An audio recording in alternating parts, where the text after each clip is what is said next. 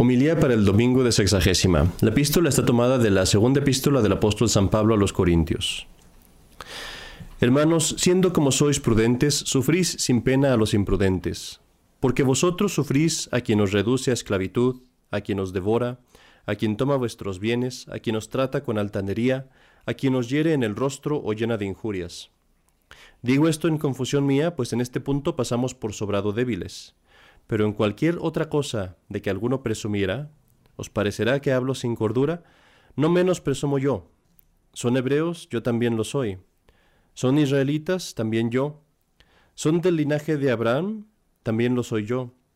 Son ministros de Cristo. Aunque me exponga a pasar por imprudente, diré que yo lo soy más que ellos, pues me he visto en muchísimos más trabajos, más en las cárceles, en azotes sin medida, en riesgos de muerte frecuentemente. Cinco veces recibí de los judíos cuarenta azotes menos uno. Tres veces fui azotado con varas, una vez apedreado, tres veces naufragué. Estuve una noche y un día hundido en alta mar a punto de sumergirme. Me he hallado en penosos viajes muchas veces, en peligros de ríos, peligros de ladrones, peligros de los de mi nación, peligros de los gentiles, peligros en poblado, peligros en despoblado, peligros en la mar, peligros entre falsos hermanos, en trabajos y miserias, en muchas vigilias y desvelos, en hambre y sed, en muchos ayunos, en frío y desnudez. Fuera de estas cosas exteriores cargan sobre mí las ocurrencias de cada día por la solicitud de todas las iglesias. ¿Quién enferma que no enferme yo con él? ¿Quién es escandalizado que no yo me requeme? Que si es preciso gloriarme de alguna cosa, me gloriaré de aquellas que son propias de mi flaqueza. Dios, que es el Padre de nuestro Señor Jesucristo, y que es para siempre bendito, sabe que no miento. Estando en Damasco el gobernador de la provincia del rey Aretas, tenía puestas guardias a la ciudad para prenderme, mas por una ventana fui descolgado del muro abajo con un cerón, así escapé de sus manos. Si es necesario gloriarse, aunque nada se gana en hacerlo, yo haré mención de las visiones y revelaciones del Señor, Conozco un hombre en Cristo que catorce años ha, si en cuerpo o fuera del cuerpo no lo sé, sábelo Dios, fue arrebatado hasta el tercer cielo, y sé que el mismo hombre, si en el cuerpo o fuera del cuerpo no lo sé, Dios lo sabe, fue arrebatado al paraíso donde oyó palabras inefables, que no es lícito a un hombre proferirlas. Sobre esto podré gloriarme, mas por mí de nada me gloriaré sino de mis flaquezas. Verdad es que si quisiera gloriarme, podría hacerlo sin ser imprudente porque diría verdad, pero me contengo a fin de que nadie forme de mi persona un concepto superior a aquello que en mí ve y de mí oye. Y para que la grandeza de las revelaciones no me desvanezca, se me ha dado el estímulo de la carne, un ángel de Satanás para que me abofetee, sobre lo cual por tres veces pedí al Señor que le apartara de mí, y respondióme, Bástate mi gracia, porque el poder mío brilla por medio de tu flaqueza. Así que con gusto me gloriaré de mis flaquezas o enfermedades, para que haga morada en mí el poder de Cristo. El Evangelio está tomado del Evangelio de nuestro Señor Jesucristo según San Lucas. En aquel tiempo, en ocasión de un grandísimo concurso de gentes que de las ciudades acudían presurosas a Jesús, les dijo esta parábola. Salió un sembrador a sembrar su simiente y al esparcirla, parte cayó a lo largo del camino, donde fue pisoteada y la comieron las aves del cielo. Parte cayó sobre un pedregal, y luego que nació secóse por falta de humedad. Parte cayó entre espinas, y creciendo al mismo tiempo las espinas con ella, sofocáronla. Parte cayó en buena tierra, y habiendo nacido, dio fruto a ciento por uno. Dicho esto, exclamó en alta voz, El que tenga oídos para escuchar, que oiga. Preguntábanle sus discípulos cuál era el sentido de esta parábola, a los cuales respondió así. A vosotros se os ha concedido el entender el misterio del reino de Dios, mientras a los demás se les habla en parábolas, de modo que viendo no echen de ver y oyendo no entiendan. Ahora bien, el sentido de la parábola es este. La semilla es la palabra de Dios. Los granos sembrados a lo largo del camino significan aquellos que la escuchan, sí, pero viene luego el diablo y se la saca del corazón para que no crean y se salven. Los sembrados en un pedregal son aquellos que oída la palabra recibenla sí con gozo, pero no echa raíces en ellos, y creen por una temporada y al tiempo de la tentación vuelven atrás. La semilla caída entre las espinas son los que la escucharon, pero con los cuidados y las riquezas de la vida al cabo la sofocan y nunca llega a dar fruto. En fin, la que cae en buena tierra denota a aquellos que con corazón bueno y muy sano oyen la palabra de Dios y la conservan, y mediante la paciencia dan fruto sazonado. En el nombre del Padre, y del Hijo, y del Espíritu Santo. Amén.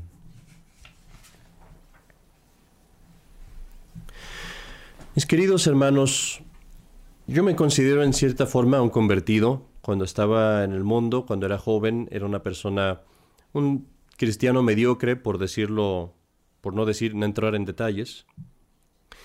Cuando por la gracia de Dios recibí la gracia de entrar en un monasterio por algún tiempo, me di cuenta por primera vez de lo maravillosa que es nuestra fe católica y cuántas cosas puede uno sacar de allí.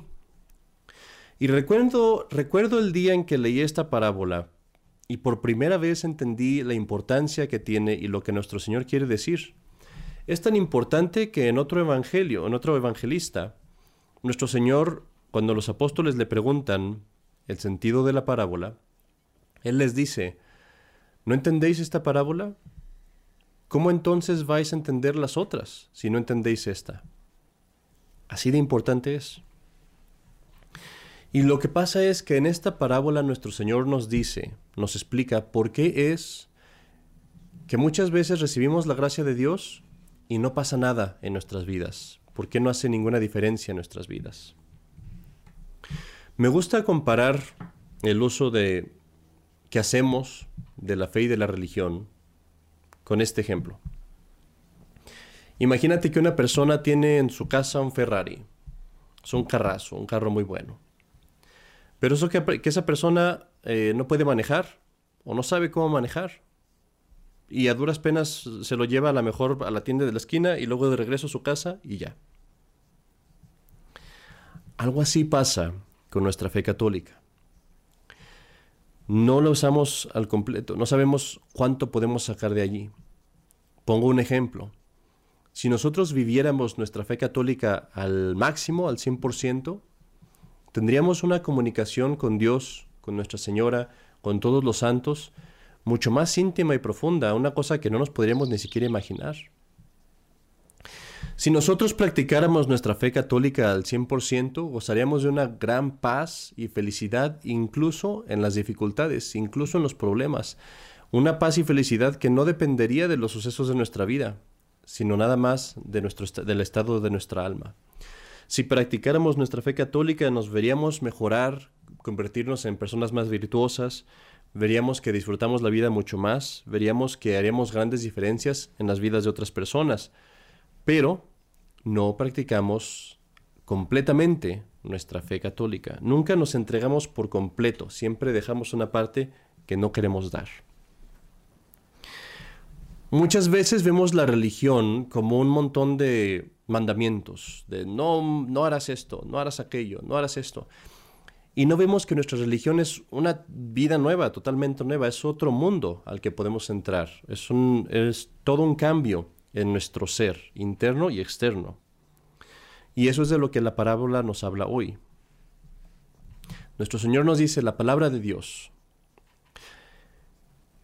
que dice la semilla es la palabra de Dios y Aquí al decir la palabra de Dios no quiere decir nada más la Biblia o el Evangelio. Está diciendo todas las inspiraciones, todas las gracias que Dios nos da. Porque acuérdate que la palabra de Dios, el verbo de Dios, es también nuestro Señor Jesucristo.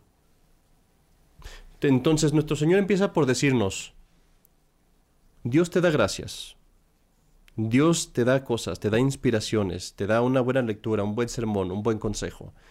Pero hay tres, hay varios distintos personas, distintas personas, que tienen distintas disposiciones. Y dependiendo de su disposición vas a ver cómo hay diferentes efectos. Hay unos, por ejemplo, los primeros, que nos dice nuestro Señor, son los que están en el camino y escuchan,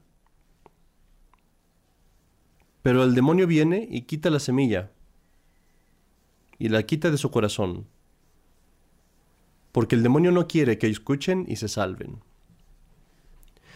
Y estos son aquellos que viven tan metidos en el mundo, tan metidos en el pecado, tan metidos en los placeres, en los entretenimientos, que antes de que Dios, antes de que la inspiración de Dios llegue y escuche y se escuche en su corazón y en su mente, el demonio se las quita.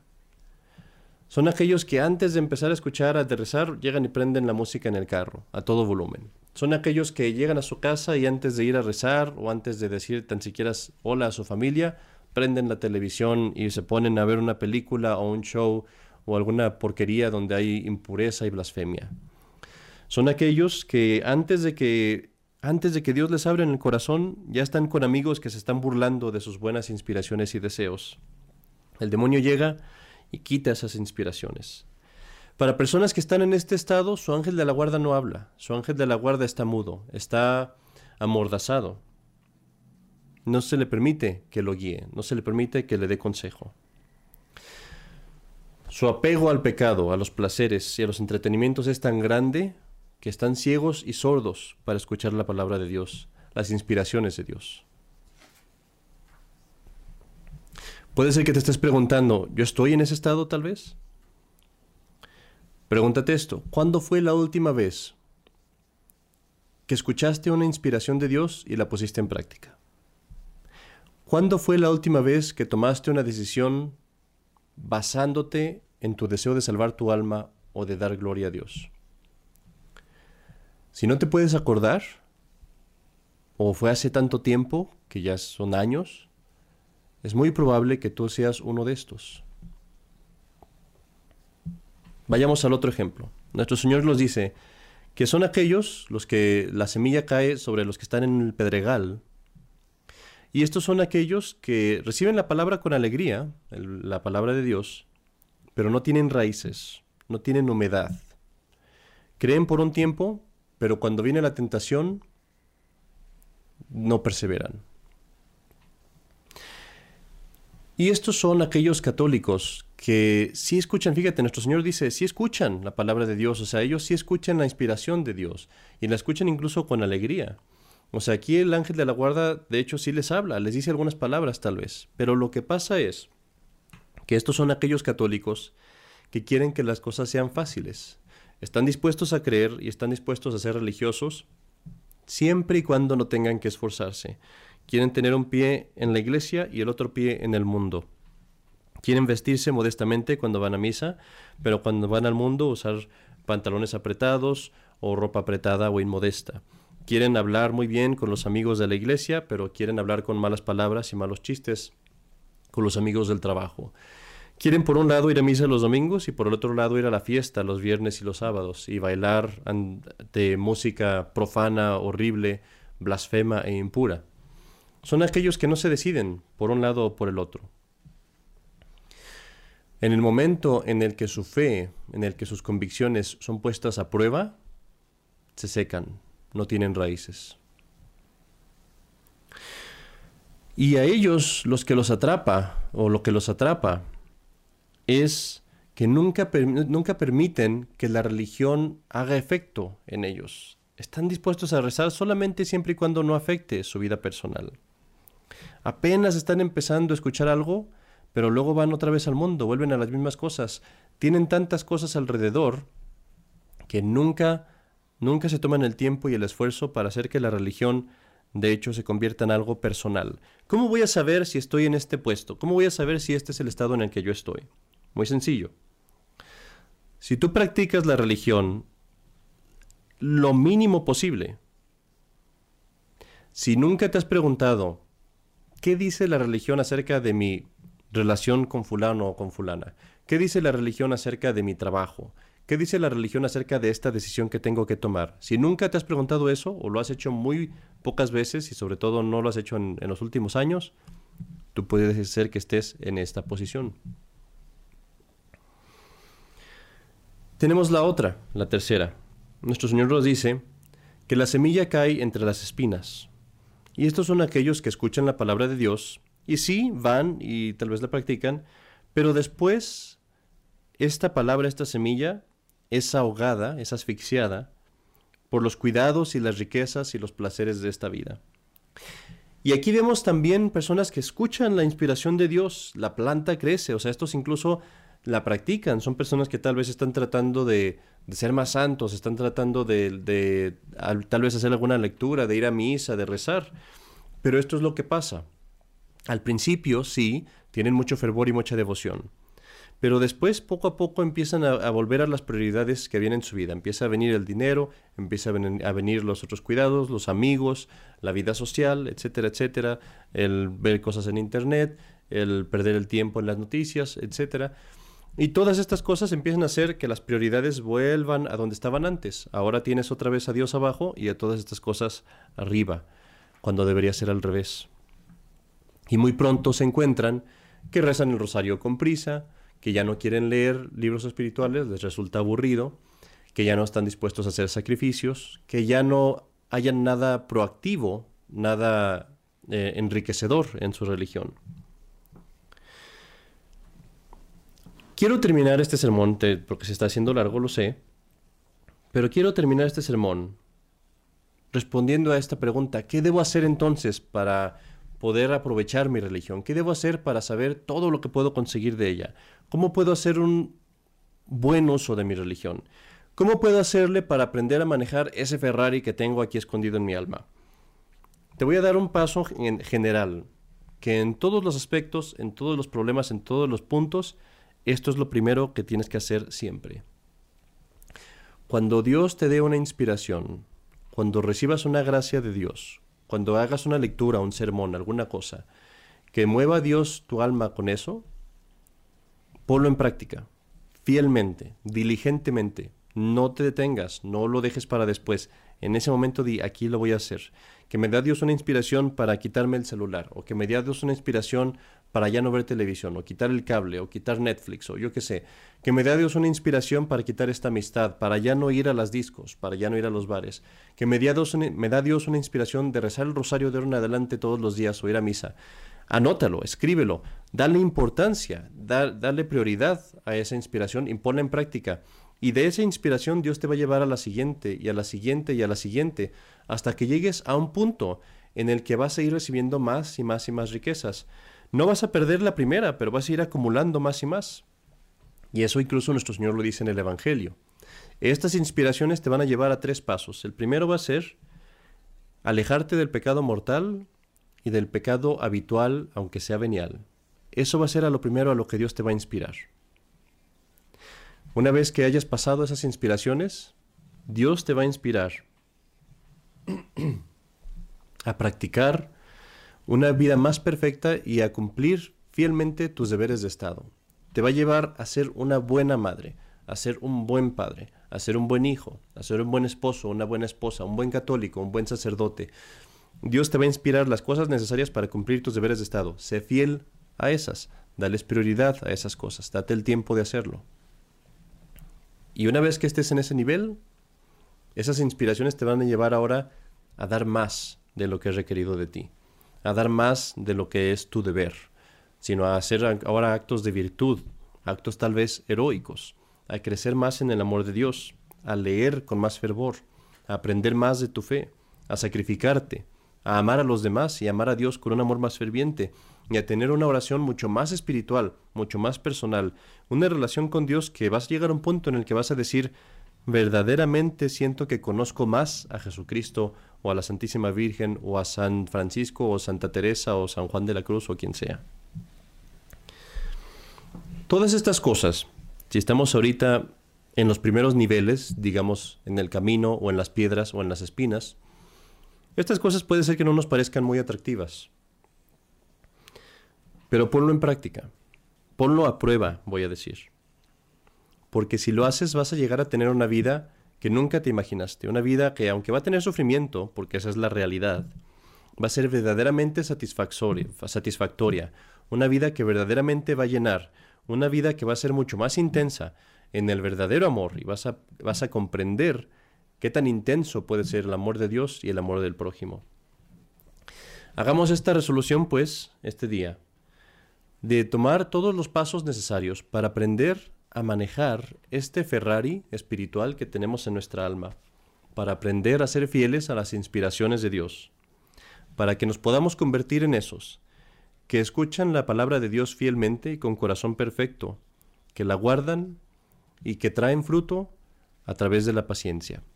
En el nombre del Padre, y del Hijo, y del Espíritu Santo. Amén.